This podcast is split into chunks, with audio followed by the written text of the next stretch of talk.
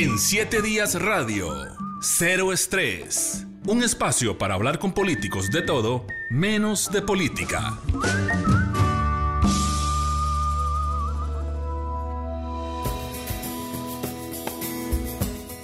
Kelvin Rodríguez y el tema Yo sí creo es la canción con la que empezamos el programa de hoy y la escogió nuestro invitado Fabricio Alvarado. Fabricio, muchas gracias por aceptar nuestra invitación. ¿Por qué este tema? Gracias a usted, Rodolfo, por invitarme y gracias y pues por supuesto un saludo a todos los oyentes, a toda la gente que está eh, sintonizada con el programa en radio o en redes. Eh, quien la canta es un gran amigo mío, es un eh, joven de la zona de Guanacaste, nacido en Nicaragua, pero eh, que vive hace muchos años en Costa Rica y que es un gran amigo al que, mm, dicho sea de paso, admiro su capacidad para componer, para cantar, ya lo van a escuchar. Y el mensaje de esta canción me parece muy alentador, muy esperanzador, en tiempos en los que creo yo, todos en Costa Rica necesitamos, no, no, nos va a llenar el corazón escuchar un mensaje de esperanza como este. ¿De qué se trata el mensaje? Palabras más, palabras menos. Palabras más, palabras menos, tener fe, creer que las cosas pueden estar mejor, que el futuro será mejor, que, bueno, lo, van a escuchar, la esperanza, el amor, el perdón, la capacidad de, de, de hacer cosas juntos, de de salir adelante en medio de las circunstancias adversas que bastante las hemos pasado en, las últimos, en los últimos años y meses, ¿verdad? Don Fabricio, estoy seguro que a usted le ha pasado porque a todos nos ha pasado. Hay días en que uno se levanta full de pilas. Totalmente. Y hay días en que uno dice, ¿cómo hago? Usted tiene que haberle pasado como a todos. A todos, como a todos. Y siempre, eh, pues la fuerza de la fe, la fuerza de saber que hay gente que también está eh, creyendo en lo que uno puede hacer. Eh, la fe en Dios, por supuesto, que ha sido parte de mi vida por muchos años, es lo que hace que en esos momentos, pues uno tome la misma determinación de siempre, levantarse, salir adelante, eh, preferir lo positivo que lo negativo, preferir levantarse que quedarse ahí eh, conmiserándose de sí mismo. Y pues es la actitud que creo yo todos debemos tener. A nadie podemos culpar por amanecer mal algún día o por tener un día malo, que todos los tenemos. Pero sí creo que la actitud es esa, levantarnos, creer, como dice esta canción, en la esperanza, en el amor, en el perdón, en, la capacidad de hacer, repito, eh, cosas grandes, cosas buenas, cosas diferentes. Sí, todos tenemos a veces eh, y tendremos días buenísimos sí. y días malos, pero yo estoy seguro que, de que hay que aprender a llevar los días malos. Escuchemos un, un extracto más de la canción. Yo sí creo. Kelvin Rodríguez, ese es el, el amigo suyo. Entonces. Así es, ese es compositor, es cantante. Y, y, y, bueno, de hecho por ahí hay una canción que, que en algún momento grabamos juntos, no, no, eh, no sonó demasiado en, en radios ni mucho menos, pero sí como un proyecto de amigos. Hicimos una canción que, que a mí me gusta mucho y que, y que como te digo, el, el, el tipo de voz de, de Kelvin. ¿Cómo más, se llama la canción? La canción fue hace años, ¿verdad? Yo hace años, eh, al estar metido en esto de la política, hace años no, no, no grabo, pero, ay Dios, tal vez si Kelvin está escuchando, porque ahí le mandé el mensaje para que escuchara, o sea, me, me recuerda el nombre de la canción, y ahí, por ahí te la digo, por ahí te la digo, ahorita me, okay. me acordaré, pero sí tuvimos la oportunidad de grabar juntos un tema hace, hace un tiempo. Don Fabricio, de niño, ¿usted qué quería ser? ¿Periodista, cantante, presidente, bombero? Doctor, astronauta. Yo no creo que, que, un niño quiera ser presidente así. Como no, no, no, no, no, no, en definitiva no. No, en definitiva, había, había la, las primeras cosas en las que yo me desenvolví mucho en la escuela, como cualquier carajillo, fue eh, la música. Desde ocho años empecé en coros de la escuela, a los diez años aprendí a tocar guitarra y eso me, me llamaba mucho la atención y, y en aquel tiempo mi papá eh, mi papá todavía vivía con nosotros, mis papás se separaron cuando yo tenía 15 años, entonces en la etapa de niñez él vivía con nosotros, además fue las primeritas notas de guitarra, aunque él no fue el que me enseñó uh -huh. ya la, la, la, la, parte más fuerte, pero sí las primeritas notas me las enseñó él, y él era cantante del grupo, no sé si todavía existe, Taboga Band, en aquellos años se llamaba solo Taboga, uh -huh. y él era cantante de ese grupo, eh, venía mucho acá, a Canal 7, al programa que Las Estrellas se reúnen, Y, y pues el, aquel vínculo con la música me hizo pensar en algún momento que de pronto me iba a dedicar a eso, ¿verdad? Me gustaba mucho el fútbol también. Recuerdo que una vez fui a, eh, tenía 12 años, fui a hacer una prueba con Saprisa. No me fue mal, pero como yo no soy sapricista, entonces no, no, regresé. Hacia los 12 ¿Y por qué fue a Saprisa si...? Porque alguna puerta se abrió, creo, no me acuerdo muy bien, pero creo que fue a través de algún compañerillo de la escuela que, que consiguió el asunto y me dijo, vamos, no, si yo fui. Fui, como te repito, no me fue tan mal, eh, pero pues no sé si fue un tema de que no, no, de verdad no era la pasión que sentía en ese momento y pues no, no regresé, pero eh, siempre me ha gustado el fútbol, pero nunca, eh, nunca lo pensé quizá, quizá que fue que nunca lo pensé como algo a lo de, que podría dedicarme, ¿verdad? ¿Cuándo usted dijo, caramba, me gustaría ser periodista? Desde el cole, en el cole sí, yo empecé a participar, bueno, desde la escuela, Empecé a participar en concursos de oratoria, eh, vi que tenía facilidad eh, para hablar en público desde la escuela, en el colegio eso se fue haciendo más, más fuerte y más grande. Y mm, recuerdo que me llamaba la atención ver los noticieros. Usted sabe que en un chamaco de 14, 15 años eso no es muy común, 16, 17, pues no, no es tan común. Y yo me sentaba a ver los noticieros, me gustaba ver a los periodistas de televisión. ¿Quiénes estaban entonces? De, yo creo que en aquellos años ya vos estabas. no, no, no creo. ¿En qué año era? ¿En qué año era? No, yo. Yo le digo, ¿en qué año? yo estaba en el colegio en el. No, no. No puede ser. No, en el colegio yo estaba en el 90, 91, por ahí. Ah, no, no. Me imagino estaba. Ya estaba. Estaba Doña Pilar, me parece. Claro. Doña Pilar. Estaba, me parece que Ignacio estaba, pero me parece que estaba en Canal 4 en ese entonces. Sí, yo, yo, empecé en la universidad, en la carrera, propiamente en el 95. Yo salí del cole en el 91, por ahí anduve dando vueltas en generales y, llevando cursos para el promedio ponderado. Eh, me salí un año de la universidad y me metí a estudiar cómputo en un instituto que se llamaba ITEA, no sé si existe, no lo he vuelto a ver en aquellos años, digo yo, no, al rato no, no se va a abrir la puerta, pero precisamente cuando estaba en ese año, se abrió la posibilidad de entrar por promedio de admisión y yo tenía un buen promedio de admisión. En el ponderado no me había ido mal, pero me había desanimado un toque porque eh, cuando hice el primer intento para entrar por promedio ponderado, no entré por un asunto de décimas. Entonces eso fue lo que hizo que yo me desanimara un toque y me fui a a, estudiar computación, ¿verdad? Eh, estuve un año, pero en eso se abrió la posibilidad de promedio de admisión y entré por promedio de admisión a, la carrera en el 95 ya. Eh, y en esos años estaban de. Yo sé, yo sé que en esos años, 95, 96, 97, sí, don Ignacio y doña Pilar estaban. En, en, en NS4. Sí, y, ahí sí estaba yo. Y como, sí, ahí sí. como, como anécdota te digo que en el cole yo me empecé a dar cuenta de, que me gustaba eso porque ya fuera del horario de ver el noticiero, yo, y obviamente cuando estaba solo, para que nadie se burlara de mí, yo agarraba, en aquellos años, usted se acuerda que había una moda de que uno usaba el cepillo, el cepillo redondo en la bolsa del pantalón, en la bolsa de atrás. Y así iba uno a los bailes y así andaba uno en todo lado y uno se sentía ¿verdad? Con... Y uno se sentaba y sentía el cepillo ahí estampando, pero igual uno se Igual uno lo andaba porque esa era la moda. Bueno, yo agarraba ese cepillo redondo, me paraba frente al espejo y yo imitaba a los periodistas y, y inventaba noticias. Y así, así yo me di cuenta que eso me gustaba. Eh, de hecho, recuerdo que no era tan malo para las matemáticas y cuando le dije a mi profe de mate que lo que quería estudiar era periodismo, pues me dijo, yo pensé que ibas a estudiar algo en relación a las, a las matemáticas o a la tecnología o algo así. Por eso fue que después opté por probar con el tema de la computación. Y eh, ya en el 98, en media carrera, estaba en media carrera, es cuando doña Pilar y don Ignacio y Rodolfo González y Dani González y un buen grupo salen de NS4 y se vienen para Canal 7 y NS4 o el canal decide poner como director a Jorge Valverde. Así es. Que tenían aquellos años, que de Dios goce, y que tenían aquellos años aquellos programas de En la Mira y Al Desnudo. Así programas muy conocidos. Así es. Él había sido mi profe del curso de tele en, la U.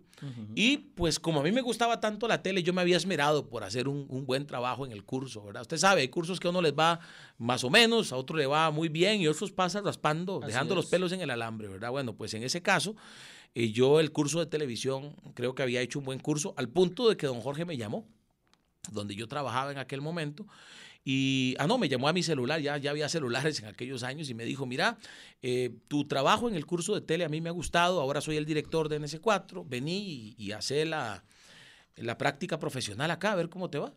Y llegué a NS4 a hacer la práctica y así fue como empezó todo el periodismo. ¿Cuántos años estuvo en periodismo?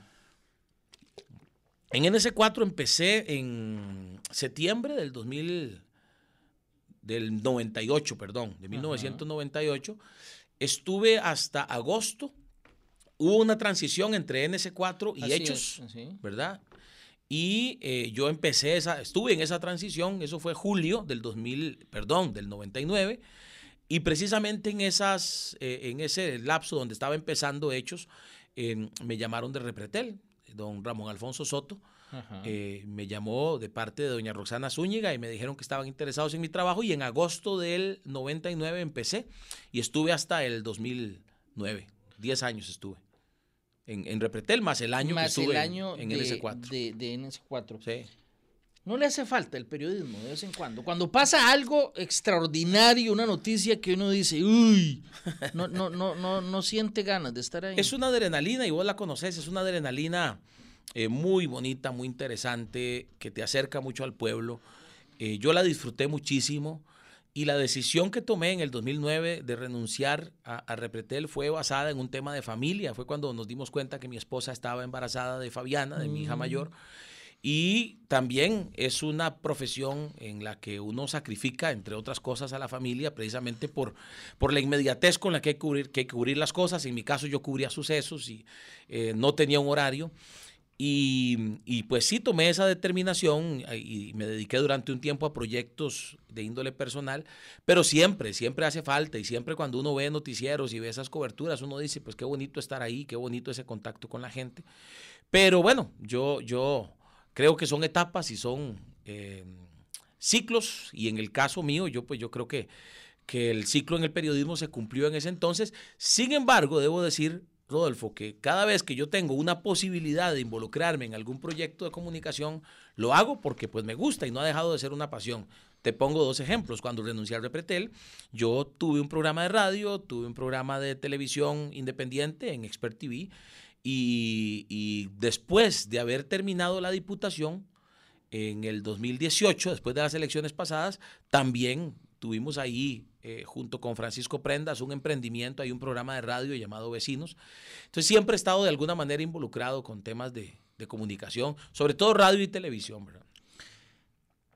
Don Fabricio, cubriendo sucesos, sobre todo sucesos, Ajá. uno tiene cualquier cantidad de experiencias que lo impactan, a veces que lo conmueven a uno casi hasta las lágrimas. Hay también eh, en la cobertura diaria cosas que pasan que son de risa, anécdotas, ¿verdad? Que, que, que, que uno recuerda con eh, particular cariño porque comparte con otros eh, uh -huh. o pasa algo. De, de, todas esas coberturas, ¿cuál lo impactó más? Uh -huh. ¿Y cuál usted más bien recuerda como, un, como una anécdota? Pues mira, hay de todo. Nunca se me olvida una. Eh, estábamos cubriendo eh, alguna detención eh, en X. la X, donde llevaron a la persona que tenía que ser alguien importante porque estábamos todos los medios en los tribunales de Goicoechea. Y que vos te acordarás que por el portón de atrás metían a, las, sí, sí, sí. A, la, a, los detenidos y pues ahí nos íbamos todos encima, ¿verdad? A, a fijarse tratar, por las ventanillas. Exacto, por las ventanillas y agarrar la toma de cuando el detenido se bajaba de la perrera y lo metían en las, en las celdas y todo lo demás. Cosa que, paréntesis, ya casi no se ve en la cobertura. Sí, sí, sí, sí. Y me acuerdo que, que yo, yo en algún momento estaba, estaba bien tensa la cosa porque estábamos todos y vos sabés la empujadera y los codazos, codazos, y las patadas y todo. Pues en algún momento, no, no me acuerdo si fue, eh, sí, sí, fue en Goicoechea, eh, había un policía, ¿verdad? Y el policía. Cuidando, digamos, el perímetro. Sí, sí, sí, ahí cuidando ahí. Y, y, no sé por qué el hombre me empujó, ¿verdad? el hombre me empujó y yo reaccioné por inercia y le pegué un empujón igual, ¿verdad? Y, y como decimos vulgarmente, lo enjaché, ¿verdad? Y me estaban grabando. Y ahí quedó. No sé dónde estará ese ¿Quién lo grabó? video, No sé, pero después lo vi. Después lo vi y, y se vio horrible. Se vio Ah, no, horrible. ¿verdad? Lo que pasa es que Sí. yo- no, está mal hecho. Sí, sí, está mal hecho, pero también, don Fabricio, de la adrenalina en ese momento está al tope. No, no, totalmente. Y era un ambiente, yo, y reitero, no sé cómo es ahora, pero antes era extremadamente competitivo. Mucho. Entonces la adrenalina estaba al tope. Y la competencia, vos lo sabés, Sí, era el sí, 6 sí. contra el 7. No, al final había un montón de medios Sí, sí, sí. O sea, todos iban a lo suyo, pero en el caso nuestro siempre era el afán salir primero que el 7, salir con mejores tomas que el 7, y era eso, ¿verdad? Sin embargo, y la gente tiene que saberlo, eh, eh, había una amistad muy bonita y, y había una relación muy buena donde incluso colaborábamos los unos con los otros, independientemente de si éramos de la competencia o de algún medio que tal vez fuera no necesariamente eh, de televisión. Pero sí, sí, sí me acuerdo porque, porque fue pues muy feo, ¿verdad? Después ver la toma, no, no había redes sociales, si no Ah, eso no, andaría ahí. sido ¿verdad? ahí. Ah, no, ahí estaría todavía en YouTube y en Facebook, ¿verdad? Y se la estarían sacando No, no, a cada y Dios rato. No, no, y Dios guarde lo encuentren porque en campaña lo sacan, ¿verdad? Ahorita. Pero, pero sí, esa, esa fue una anécdota eh, vacilona porque evidentemente después tocó pues eh, ofrecer disculpas al oficial. Sí, y sí, todo- al todo final. Al final y- es el calor del momento. Eso ¿ah? pasa y al Sí, final sí, uno sí. termina siendo grandes amigos de, de. Los, de, los, de los agentes policiales. Y al final se pensionen y uno sigue en contacto con ellos. O Sí, sea, es sí, algo sí, muy, muy común. Sí, así es.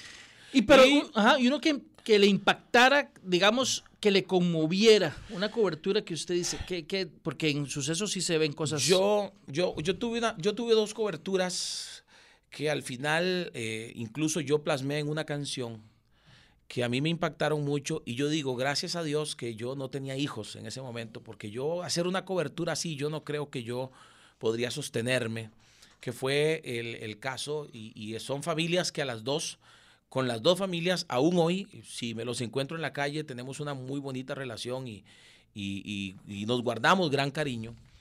Eh, son los casos de Osvaldo Fabricio allá en el 2002 y Katia Vanessa en el 2003. Vea que hasta del año me acuerdo, porque fueron casos muy lamentables de dos niños que fueron eh, sustraídos de la seguridad de su casa y de su familia y luego aparecieron sin vida, lamentablemente. Ahí nace una canción que se llama Ángel, fue de las primeras canciones que yo grabé allá en el 2003. Y, fue de mucho impacto para mí, siendo que yo, pues en aquel momento era soltero, no tenía hijos, no tenía mayor relación, tenía un sobrino eh, pequeño, pero pues no, digamos, no tenía ese vínculo como el que hoy tengo con mis hijas, por ejemplo. Entonces yo decía, eh, y he pensado en eso, cuando incluso cuando he escuchado la canción recientemente, yo digo, definitivamente yo me hubiera quebrado, me afectó mucho, fue muy sentida la transmisión, fue muy sentido para el país, los casos fueron muy sentidos para el Claro, país. El de incluso, Osvaldo fue un niño de, no sé, cinco años, tal vez, no recuerdo, si por ahí mm, era, Por ahí andaba así, que, cinco, que es sustraído de su casa. El sospechoso fue un una persona que trabajaba, entiendo, como guarda ahí en, en- en ese barrio. Era ¿verdad? conocido. sí, Era sí. conocido de la víctima. El, el niño era hijo de un agente del OIJ. Así es. El niño apareció sin vida, lamentablemente, días después. Igual Katia Vanessa, que fue eh, desapareció. Ajá. Y ahí sí hubo condena completa Ah, contra, el, contra la persona que se señaló. Que ya falleció, dicho sea de paso. Exactamente. Y esta persona eh, le, le ofrece eh, un conejito, a, a regalarle un conejito a la niña. En su inocencia ella eh, sale de su casa, va a la casa del vecino y pues el desenlace fue encontrarla enterrada bajo el piso de la casa de, de- de este muchacho, de este señor. Y fue, fue muy sentido, el país lo, lo sintió mucho, incluso hubo un proyecto de ley después de, de, de ese caso en particular. Y bueno, eh, fue, fue, fue todavía creo yo que, que lo recuerdo y, y- y me estremece un poco porque pues sí fue muy, muy terrible. Mucha gente cree, don Fabricio, que los periodistas, sobre todo los que cubren sucesos, que, que, no, que no se conmueven ante esos Ah, no. hechos. Mentira, No, sí no, se conmueven. No, no, y, y periodistas, policías, eh, cruzrojistas. Yo nunca me olvido también de un caso que se dio en el desaparecido precario del Triángulo de la Solidaridad. Ajá. Vos es. posiblemente te acordás también de ese porque Y lo cubrimos. ese, ese exactamente, y recuerdo que los policías y los cruzrojistas salían llorando, llorando. de la escena de un, un hombre que mata a su pareja y a, y a dos niñas o dos niños, no recuerdo, pero, pero fue también, o sea, y, y realmente uno ve cosas que, pues que sí, son, son eh, conmovedoras, son que, que le mueven el alma y el corazón a uno. Eh, y como bien decís, a veces frente a la pantalla uno le toca sostenerse, como cuando tembló en el famoso terremoto de Cinchona, yo estaba presentando el noticiero en ese momento y uno siente cualquier cosa menos ganas de estar frente a la cámara y con ese montón de luces encima, pero toca, ¿verdad? Toca y es parte de, del ser profesional y de hacer las cosas pues lo mejor posible, pero sí hay, hay muchos eh, casos que a uno le movieron el sentimiento, casos que no fueron necesariamente transmisiones en vivo, pero sí al ir a alguna entrevista de alguna persona que perdió un familiar, un ser querido. Eh, se viven muchas cosas muy bonitas, pero también otras que, lo llevan a uno a reflexionar. Sí, sí, indudablemente.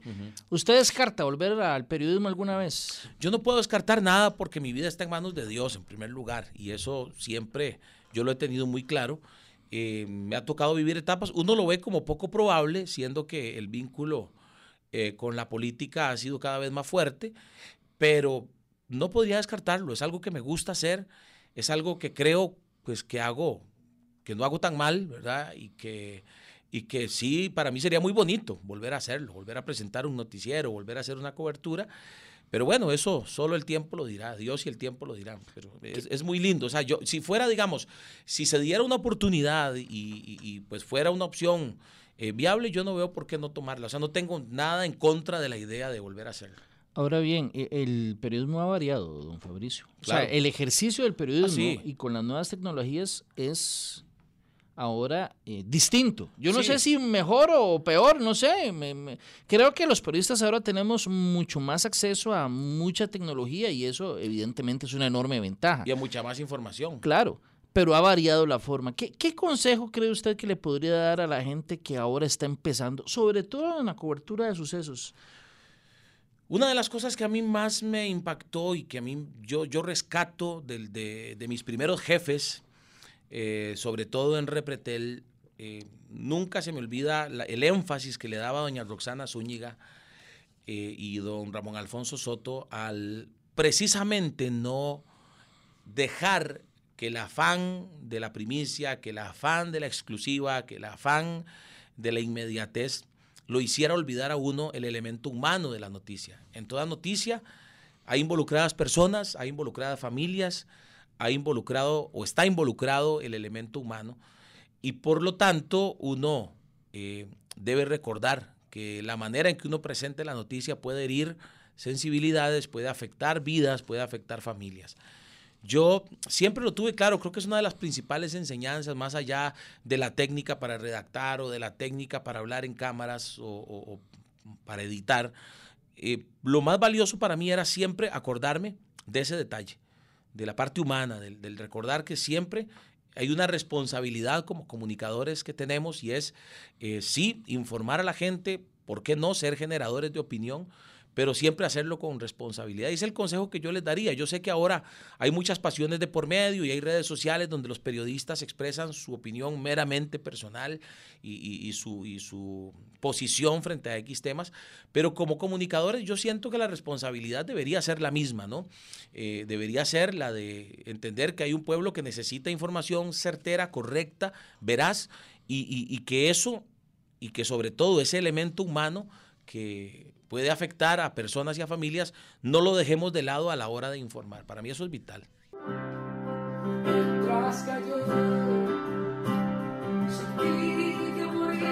Este es el tema que usted me decía al inicio del programa, Fabricio. Sí, ese es el dúo con Kelvin. Esa no es la versión oficial, sino que es una, una acústica. Que es una acústica que hicimos ahí en la sala de mi casa y, y yo agarré la guitarra y Kelvin agarró el piano y grabamos un pedacito pequeño, creo que incluso al final yo me eché una habladilla y todo eso. Pero eh, la canción creo que no está en redes en, su versión ya estudio. Pero es una canción muy linda, ¿verdad? También. ¿De qué se trata? Eh, muy bonita. Es un texto bíblico que habla, eh, pues, de la importancia de sincerarnos con nosotros mismos y con Dios, ¿verdad? esa sí tiene un enfoque meramente cristiano, porque incluso está basada en un texto bíblico pero, eh, como repito, el, contacto, incluso las canciones de Kelvin en general son canciones eh, con mensajes muy profundos, muy bonitos. Esa la escribió él, eh, fue autoría de él y, y pues me permitió acompañarle en la grabación. Mientras que vamos a escuchar también la otra que usted hizo referencia hace un rato, Ángel, Ángel. que fue de su autoría, entiendo, ¿verdad? ¿Es Esa sí la escribí yo, inspirada en estos casos que le mencioné, de Osvaldo Fabricio y Katia Vanessa. Eh, salió en el 2003, después del caso de Katia Vanessa, eh, salió esta canción y, y pues una canción que sonó muchísimo en las radios cristianas y seculares en aquel momento, eh, que básicamente era un homenaje a ellos, a ellos y a otros niños. Había, recuerdo que en aquellos años habían dado varios casos, de niños desaparecidos y fallecidos.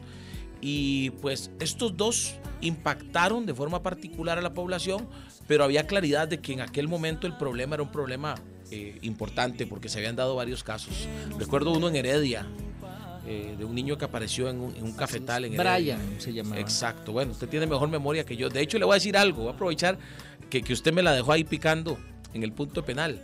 Porque esto no lo puede hacer otro candidato, solo yo.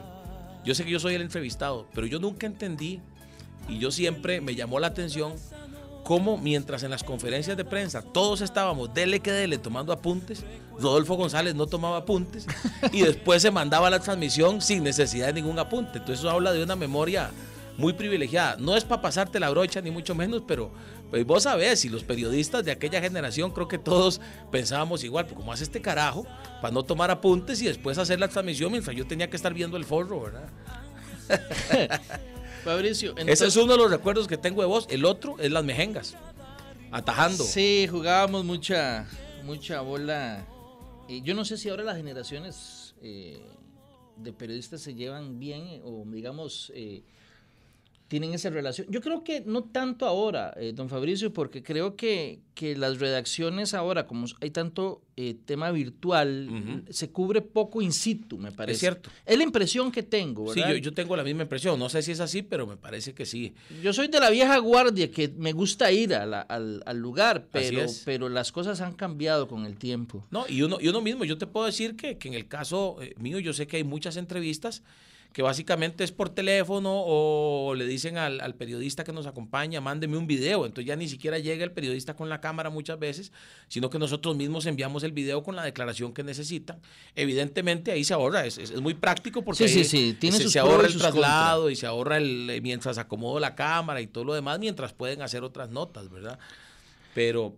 Pues, Entonces la música es eh, parte esencial de su vida. ¿Tiene alguna eh, otra forma de desconectarse de lo, de lo político, del, del corre-corre de la política? Por ejemplo, la lectura, por ejemplo, el cine. Bueno, la lectura casi que toda está enfocada en temas políticos en la actualidad. Entonces, para, para tal vez em, ¿Cómo se, distraerme, desconecta? Sí, para desconectarme más bien hay otras. Me, gusta mucho ver películas, veo mucho películas con mis hijas y mi esposa. ¿En cine o en, en, Netflix sí, sí, la familia, la familia, todo lo que pueda hacer con la familia, estar con mis hijas, incluso hacer tareas con, con la chiquitilla, sobre todo, que es la que necesita a veces acompañamiento, con Dariana, que tiene siete años. Eh, Fabi también, a veces pues la acompaño, pero ella ya está en quinto grado y pues se la juega más sola, ¿verdad? Eh, pero estar con ellas, jugar con ellas, ver en el cine y en las plataformas Netflix, ahora hay un montón, ¿verdad? Así es. Los chiquillos lo hacen a uno suscribirse en todas, ¿verdad? Pero, pero sí eso me distrae mucho y, y, pues las, las, hoy por hoy, y yo creo, debo decir que ahora, eh, con todos los cuidados y todo lo demás, para que nadie me salga después con que andamos ahí eh, eh, exponiéndonos ni exponiendo a la gente, pero después de un tiempo como el que pasamos de pandemia, donde había que estar encerrado y donde se podía compartir poco con, la familia o los amigos, eh, pues ahora cada espacio que tenemos para visitar amigos cercanos o familiares, pues lo estamos aprovechando también y eso nos distrae en paleta. Lo malo es que al final siempre alguien te termina preguntando algo de política, ¿verdad? Por la, obviamente la coyuntura en la que estamos, pero pues no es tan malo, uno lo comparte y al final es gente que lo apoya a uno.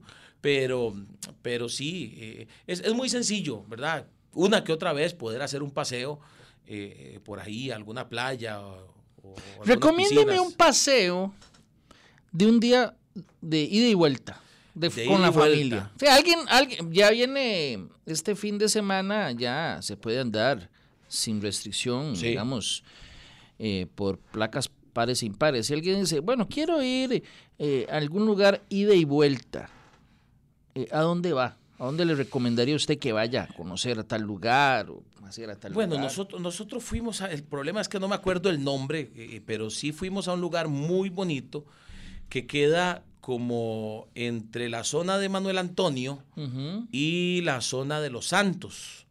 Es un lugar donde hay cataratas, donde hay ríos, donde hay puentes colgantes. Ahorita no me acuerdo, fuimos con, con una pareja de amigos y con, con mi esposa y mis hijas en, la, en el tiempo de Semana Santa y lo disfrutamos muchísimo porque además no estaba demasiado saturado de gente. Es un lugar para ir y venir el mismo día. Sí, sí, yo pienso que sí, porque no está demasiado lejos. Eh, en, en- en nuestro paseo no lo hicimos en el mismo día, teníamos unos días de estar en la zona de Manuel Antonio y de Quepos y aprovechamos que estábamos ahí, pero sí se puede hacer el mismo día. O Obviamente sea, hay que salir temprano. Desde Quepos salir, subir como por... eh, Se sube como, eh, como, como, evidentemente ahora el Waze es el que le ayuda a Claro. uno, ¿verdad? Pero eh, sube como si uno fuera para la zona de Los Santos. Sin embargo, por ahí específicamente no hay pasada para la zona de Los Santos, ¿verdad? Eh, pero, pero es muy bonito, el lugar es, es muy bonito. De pronto, en, eh, ya que tenemos tiempo, voy a buscar ahí entre las publicaciones que yo hice, porque me gustó mucho ese paseo. Y yo publiqué en, en- en las redes y específicamente en, Instagram las fotos. Entonces por ahí hasta, hasta etiqueté el lugar o puse donde estábamos. Entonces ahorita, lo, ahorita te lo digo. lo Cubriendo digo. sucesos uno conoce todo el país. Estoy Uf. seguro que ahí fue donde cayó hace muchos años, un diciembre, una avioneta. Posiblemente. Eh, entre, porque es- me acuerdo que muchos periodistas entramos por la zona de Los Santos y otros estaban tratando de entrar por Parrita. Yo estaba en el aeropuerto de Quepos, en el, bueno, en la pista de aterrizaje de. Quepos, mientras otros estaban en la zona de Los Santos. Sí, lo Sí. tengo claro, yo estuve Sí, en esa cobertura. Es una zona muy linda, eh, eh, digamos, desde el punto de vista turística, me parece poco explorada, poco conocida, pero, pero sí, sí es un lugar eh, con Mencioné mucho poten- ese. potencial. Mencioné ese y no una playa, porque playas de ahí hay un montón donde uno puede ir el- el- de un día para otro o el mismo día. Pero lo mencioné precisamente por lo que estás mencionando. Hay lugares que no están siendo, desde mi concepción, no están siendo bien aprovechados y son lugares lindísimos, donde uno puede ir en familia, eh, donde de pronto hasta eh, no hay tantísima gente, entonces eh, uno, uno disfruta muchísimo. Yo creo que ya estoy a punto de encontrarlo. Ese, sí, eso, es, eso, eso es- también es un- una necesidad de mucha gente que tal vez no tiene el chance de irse todo un fin de semana y varios días, sino que además para algún tipo de, de, de emprendedores del turismo que tienen pequeños negocios que lo que hacen es esperar a que venga alguien, coma ahí, y pase un rato con ellos, es una buena oportunidad. Claro. Eh, en lugares cercanos. Por ejemplo, Orosi es un lugar, eh, digamos, privilegiado en eso. Sarchi, Grecia. Bueno, yo estuve, eh, est- estaba de gira política, pero fuimos a visitar un lugar en, en, en Guásimo que... mm, En la provincia de Limón. Sí, en Limón, y en- eh, es un lugar donde hay unas cataratas.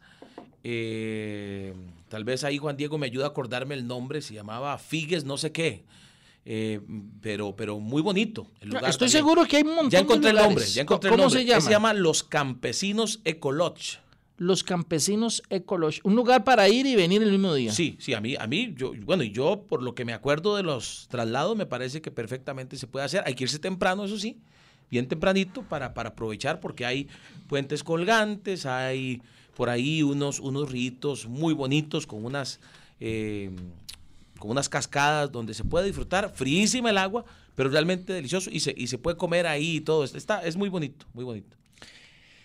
Don Fabricio, ahora que usted mencionaba familia, cuando usted anuncia, y no vamos a hablar de política, vamos a hablar de familia, Sí. cuando usted anuncia que, que otra vez va, va por la silla presidencial, su familia más cercana no le dijo, eh, o sus hijas, o su señora, Fabricio, papi, otra vez.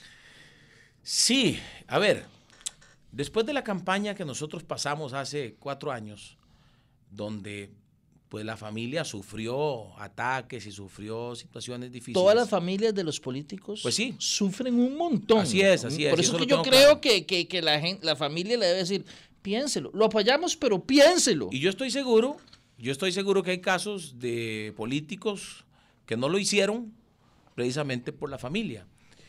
Precisamente pensando en la familia, yo creo que esta es mi segunda y posiblemente mi última si no lográramos el objetivo, aunque pues tenemos mucha esperanza de sí, de sí lograr la presidencia y creemos que estamos haciendo un buen trabajo para hacerlo. Pero quiero contarte la dinámica y cómo fue, porque nosotros hicimos una valoración eh, de lo que fue o de lo que ha sido mi participación en la política para la familia. Cómo eso eh, lo hemos recibido, en qué nos ha afectado y qué cosas buenas nos ha traído.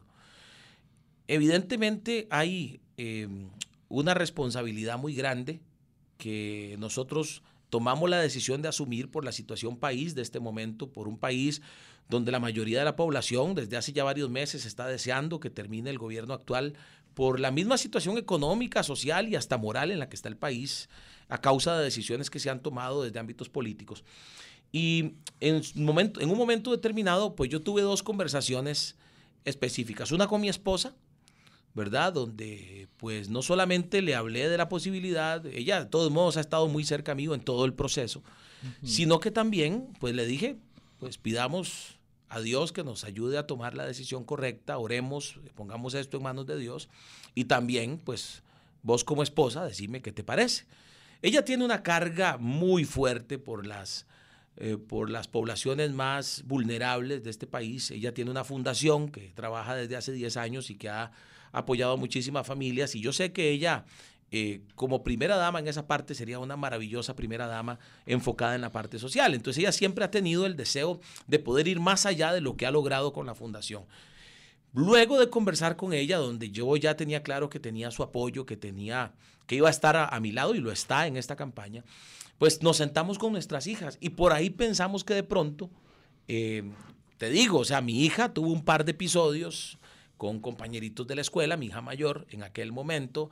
Eh, te voy a poner un ejemplo eh, que, que, es conocido, yo lo he comentado públicamente. En algún momento cuando la microbús llega a dejar a mi hija a la casa, eh, siempre yo la iba a dejar a la escuela, pero por temas de trabajo la microbús la traía de vuelta. Y en una de esas, después de las elecciones, un niño, en su inocencia, estoy seguro que no fue con mala intención, se despide de ella hablándole en lenguas. Entonces mi hija, que había visto toda la presión que esa particularidad había generado en la familia, se baja de la microbús y entra llorando a la casa. Mi esposa me llama y me cuenta. Eso nos llevó a tomar decisiones eh, sobre en cuál escuela debíamos tenerla y todo lo demás. Pero también eso nos hizo pensar que de pronto ella iba a tener una eh, renuencia a, que, papá participara otra vez. Comprensible. Sí, totalmente. Por eso, de hecho, antes de tomar la decisión, tuvimos esta conversación con ellas y les dijimos, mi amor, eh, ¿qué piensa usted? Porque todavía Dariana, que está más chiquitilla y, tiene siete años, los cumplió en junio, eh, pues de pronto lo puede ver como algo desde el todo punto de vista bonito. En el caso de Fabi, teníamos esa duda y cuando se lo planteamos, ¿a usted le gustaría que otra vez papá fuera candidato? Y Fabi inmediatamente no, lo dudó, y eso fue lo que más nos llamó la atención. Dijo, sí, está segura, mi amor, vea que esto, que esto, que los ataques, que a usted le pueden decir cosas, no importa. Yo sé que eh, fue Dios el que metió a mi papá en esto, y, él tiene el control. Eh, y, y la verdad, y esto fue lo que más nos llamó la atención, la verdad a mí me gustó mucho la campaña pasada, cuando íbamos a los pueblos y cómo nos trataba la gente. Y eso debo decir que, que, también fue una de las cosas que a mí también más me gustó de la campaña, el poder tener ese contacto con la gente y poder tener esa cercanía. Entonces al final eso nos llevó a, tomar la decisión y a, sabiendas de que sí puede ser un tiempo complicado, unos meses complicados, y más aún si ganamos las elecciones, van a ser eh, años de sacrificio para dedicarnos a, a, lo que queremos hacer por el país, pero, pero la familia es, es el baluarte que a mí eh, me ha ayudado a entender que pues hay que darle con todo y que sea lo que Dios quiera. Nos quedan pocos minutos, Fabricio. Nada más, eh, hay una consulta que le estoy haciendo a todos los, los que pasan por esta sección y es, ¿cómo se imagina dentro de 20 años? Y cuando yo digo 20 años, yo sé que usted ahora me dijo que, todo lo tiene en mano de, Dios. Sí, sí, Evidentemente. Pero también uno tiene un escenario posible, que puede ser que Dios diga, no, ese no. Claro. Pero eh, usted tal vez tiene en la cabeza, yo me imagino en tal lugar o haciendo algo, en una hamaca, en una en la playa. ¿Qué se imagina usted estar haciendo en 20 años? Buena pregunta, muy buena pregunta. Bueno, yo evidentemente en 20 años, eso digo yo, ya tendré en ese momento 67, tengo 47. En principio ya estaría pensionado. Empezando por ahí. Em, si quiere, ¿ah? Sí, sí, sí, sí. Yo, yo, yo, creo que em, para ese momento, pues Dios primero y de pronto ya mis hijas estarán casadas, ¿verdad? Eh, por lo menos la mayor. Eso ya es decisión de ellas, ellas sabrán.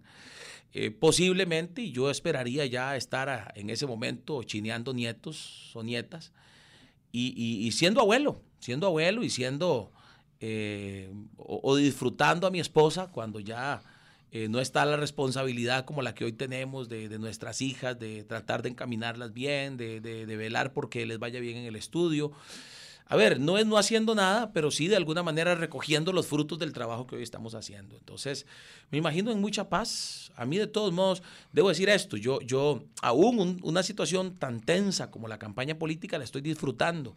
Yo, yo, he tratado siempre... Usted no pasa estresado, usted. Pues sí, hay momentos de estrés. Hay días en que, hay noches en que no duerme plenamente. Totalmente, hay momentos de estrés, hay momentos en los que el trabajo es tan fuerte y yo llego muy cansado a la casa después de todo un día de estar encerrado con mi equipo viendo detalles del plan de gobierno, estudiando, eh, preparándome que para un conversatorio, para una entrevista, pero, perdón, pero, pero yo lo estoy disfrutando porque yo, yo, yo considero, Rodolfo, y, no en esto no quiero que la gente piense que me estoy poniendo como, como mejor que otros, ni mucho menos, pero mi filosofía de vida es esta, mi vida está en manos de Dios en primer lugar, Número dos, cuando uno hace las cosas con las intenciones correctas, entonces uno puede disfrutarlo porque, porque más allá del resultado, pues uno trata de hacerlo mejor con buenas intenciones. Yo creo tener buenas intenciones para este país y me he rodeado de gente que creo tiene buenas intenciones para este país. Entonces lo estoy disfrutando, evidentemente, con todo el estrés y con toda la, la presión que significa el trabajo de una campaña política. Bueno, yo me imagino en aquel momento, año 2041, pues habiendo salido de esa, de esa, de esa dinámica, disfrutando los o, recogiendo los frutos de las buenas cosas que hayamos logrado hacer y ojalá disfrutando a la familia mil por mil, ¿verdad? Disfrutando a mis hijas, disfrutando a los nietos, disfrutando a mi esposa. Dios dirá, Dios dirá. Tal vez dentro de 20 años tengamos la posibilidad de, de conversar sobre esta entrevista y ver qué pasó, ¿verdad? Don Fabricio, muchísimas gracias por aceptar nuestra invitación aquí en Cero Estrés para conocer algunos aspectos que estoy seguro muchos electores no sabían, pero que eh, creo que también les interesa a muchas personas acerca de los de los que aspiran a la presidencia. Muchísimas gracias. Gracias a usted, Rodolfo, por esta oportunidad de, desestresarme, porque sí, sí se vive estrés. O sea, el, el, que yo diga que disfruto la campaña es porque la disfruto pero sí se viven momentos de, estrés y cansancio y, esta entrevista ha sido pues muy bonita. Es el estrés a veces de las coberturas periodísticas que se sentía, pero se disfrutaba terriblemente. Eh, porque al final uno tiene que hacer cosas que a uno realmente le apasionen, le gusten. Y, en efecto, es muy, muy parecido. Eh, la adrenalina, el estrés y la pasión y el disfrute. O sea, son cosas que deben acompañar lo que uno hace para que de verdad uno sienta que está haciendo algo eh, que a uno le gusta. Y muchas gracias a ustedes por acompañarnos. Si Dios lo permite, los esperamos en una próxima entrega. Hasta entonces. En siete días radio, cero estrés. Un espacio para hablar con políticos de todo, menos de política.